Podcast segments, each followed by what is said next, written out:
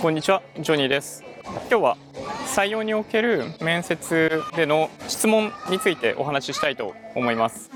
今の会社もそうなんですけど、あの実は面接時に行われる質問ってその人に委ねられてるんですよね。慣れている人は特に問題ないかもしれないんですけど、最初はあの面接行ってこいって言われて何質問していいかわからなくって、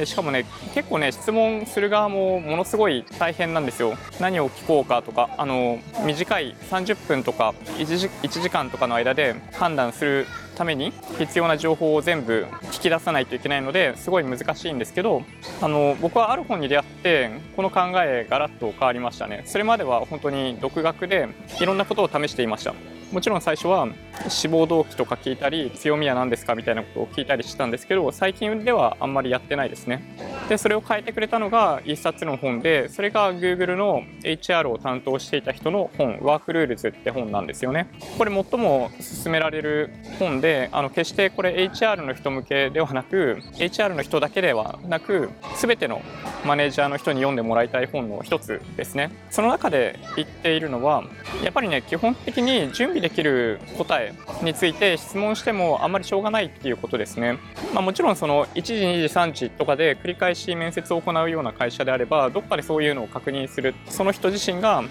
何で入ろうとしているのかっていう確認をする必要があるかもしれないですけど現場レベルで行われるような面接に関してはやっぱり確認しないといけない項目はその人のケーパビリティ技術経験能力だと思います。その時に志望動機とか強みとか聞いていてもはっきり言ってよく分かんなくって、まあ、どんなに経験がなくってもどんなに技術がなくっても、まあ、口でなんとかなるんですよね。口が上手い人はなんとかなっちゃう。なので、まあ、そこにも書いてあるんですけど多くの現場レベルで考えなければ回答ができないような答えっていうのを用意する感じになります。知識を問う問題だったり問題解決の能力を測るような問題だったり質問だったりっていうのを用意して投げかけてみます。例えば IT の世界であればまあ、特定の OS での最低限の知識っていうものが必要だったりするんで例えばコマンドレベルでこういうことを実現したいんだけどどのコマンドでできるかみたいな質問をしてみたりこのコマンドとこのコマンドの違いを説明できますかみたいな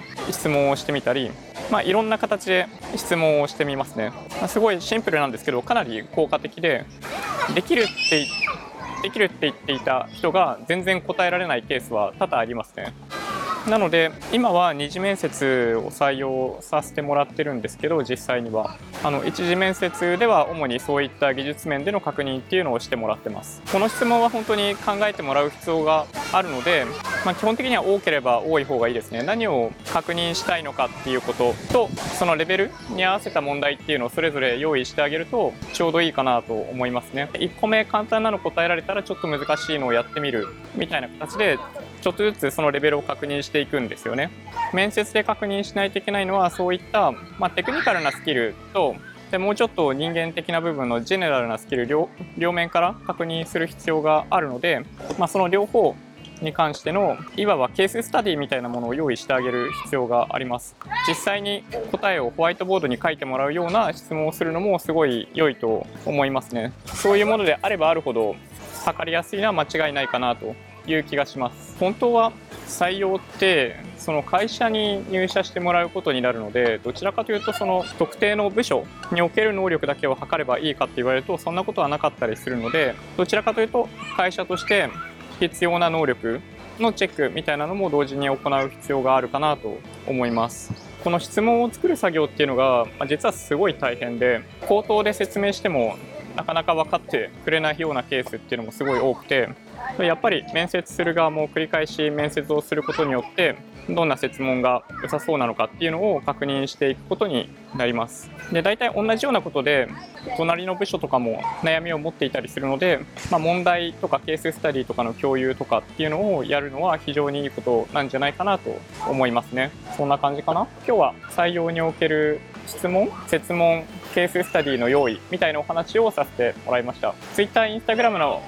アカウントもあるので、もしよろしければフォローお願いします。音声だけで大丈夫っていう方は、ポッドキャストもあるので、そちらをサブスクライブお願いします。もし今日の動画が良かったっていう方は、高評価ボタンをお願いします。合わせてチャンネル登録していただけると嬉しいです。それでは、ご視聴ありがとうございました。バイバイ。